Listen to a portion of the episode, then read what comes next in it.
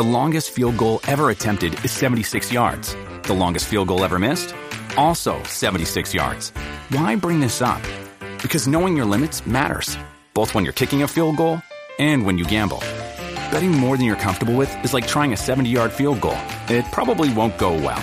So set a limit when you gamble and stick to it. Want more helpful tips like this? Go to keepitfunohio.com for games, quizzes, and lots of ways to keep your gambling from getting out of hand.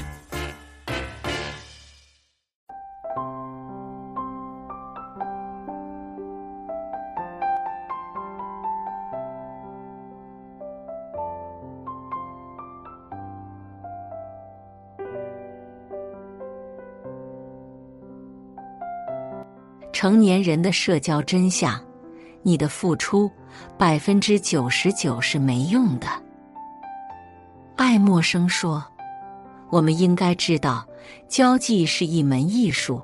一个人生活在这个世界上，其实每天要做的事情就是交际。的确，我们只要踏入社会，就无法避免与人交往。”每天都在发生的社交，看似平常，却暗藏玄机。人与人之间的微妙之处，最不易看清。我们以为真心付出感情，就能得到别人的珍惜；用心维护关系，就能收获真诚的友谊。但现实并非如此，真正经历过后，才明白。你的付出大多数是没用的。一，真心换真心是个伪命题。岳云鹏曾经有个朋友，关系十分要好，上学时经常在一起玩，可以说是无话不说。他很珍惜这份友情，即使毕业许久，依然真心实意的对待这位朋友。有什么忙，都尽心尽力的去帮。朋友开口问他借钱，说是手头有点紧，岳云鹏二话不说就答应了。但这位朋友借钱的频率实在有点高，一会儿说孩子上学缺一些，一会儿又说老婆生病钱不够。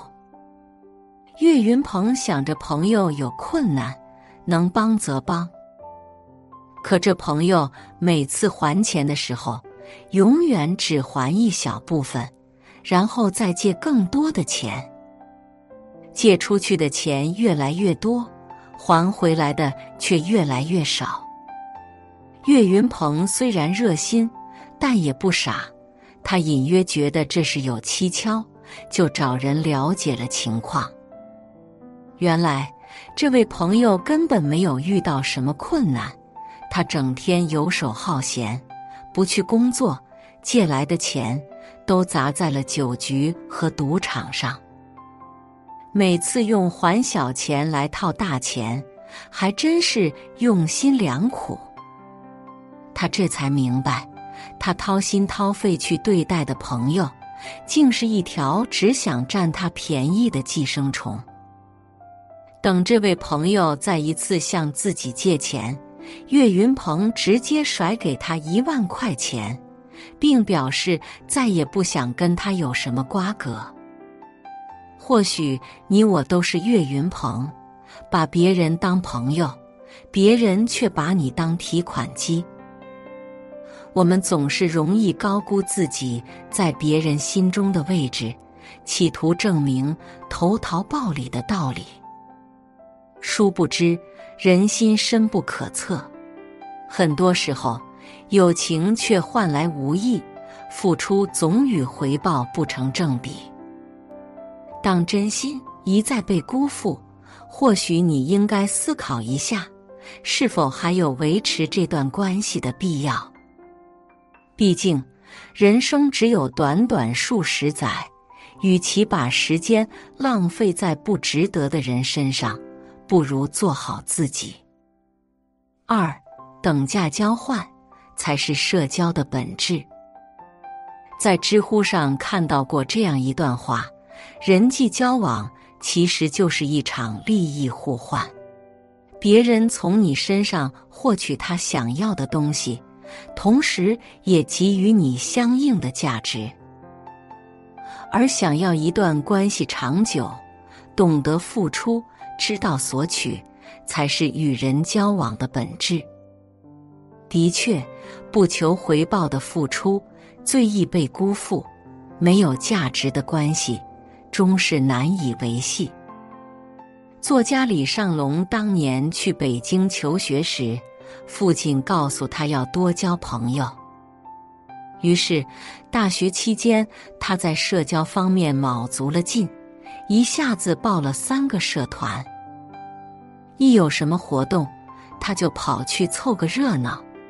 他喜欢留别人的电话，甚至还以此向他人炫耀。他在某次活动中结识了学校里的一位老师，为了讨好对方。人家随口提了一句自己晚上一个人在办公室值班，他便大半夜跑去陪他聊天。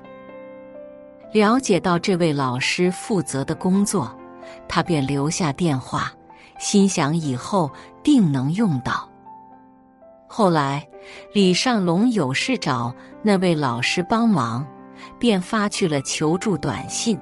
谁知却只收到了冷若冰霜的三个字：“我没空。”几年后，李尚龙回忆起此事，道出了其中的原委：让对方帮自己的根本条件，是你能提供等价的回报。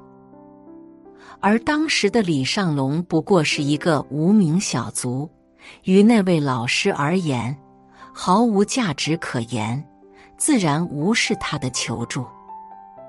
成年人的时间都很宝贵，没有人愿意在一段无法提供价值的关系里花费太多时间。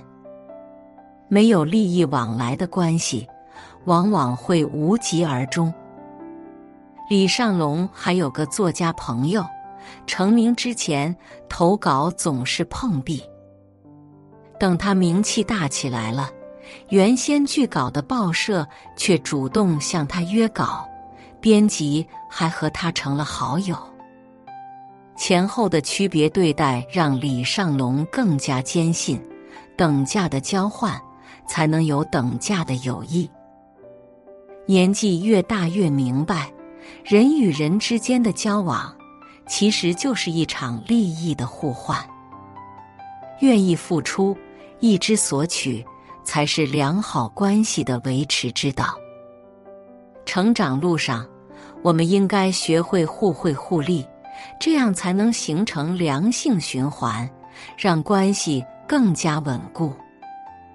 价值互换看似功利，但在现实世界里，这才是人与人之间最靠谱的关系。所以，想要长久的关系。先从提升自己的价值开始。三，优秀是你最强的吸引力。那么，我们怎样可以获得优质长久的友谊呢？稻盛和夫说：“你遇到的人，都是被你的能量吸引而来的。你是谁，便会遇见谁。只有当你足够优秀时。”才能吸引来同样优秀的朋友。齐白石刚到北京时还没有什么名气，靠在寺庙卖画谋生。因为他出身于木工，当时的文艺圈都不待见他，他的身边几乎没什么朋友。但他没有因此消沉，依然坚持初心，更加潜心研习绘画。当时已是京剧大师的梅兰芳，由于十分热爱书画，所以愿意结识各路绘画圈的朋友。有一次，梅兰芳力邀各路画家一同作画，齐白石有幸在列。没想到，齐白石画工了得，不仅笔酣墨饱，而且寥寥几笔尽显生机。梅兰芳被齐白石的才华深深吸引，便拜其为师，开始跟他学习画草虫。但齐白石并没有因为小有成就便停留，而是以更高的标准要求自己。因为坚持和勤奋，他的画技越来越高超，赢得了越来越多的人的赏识，最终独创了红花墨叶派，从此名扬天下，成为一代大家。很喜欢一句话：“做最好的自己。”才能遇见更好的别人。如果我们不优秀，认识再多的人也没有用。只有我们足够优秀，才能提升圈子的质量。变优秀的过程也许无人问津，但这份孤独是日后热闹的前奏。沉下心，默默蓄力，终将盛放。因为时间是公平的，绝不辜负每一个全力修炼自己的人。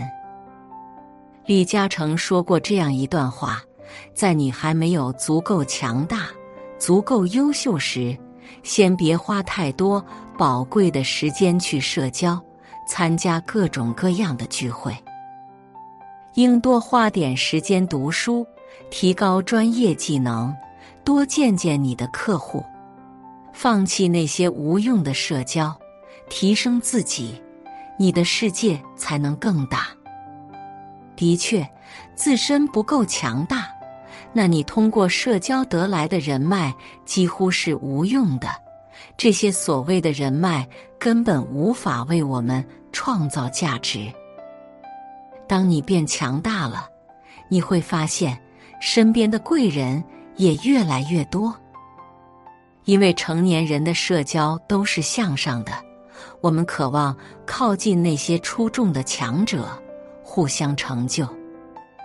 余生，愿你做一个言有星辰、独立自信的人，无需追逐与攀附，努力让自己盛开。溪缘随缘莫攀缘，清风自会徐徐而来。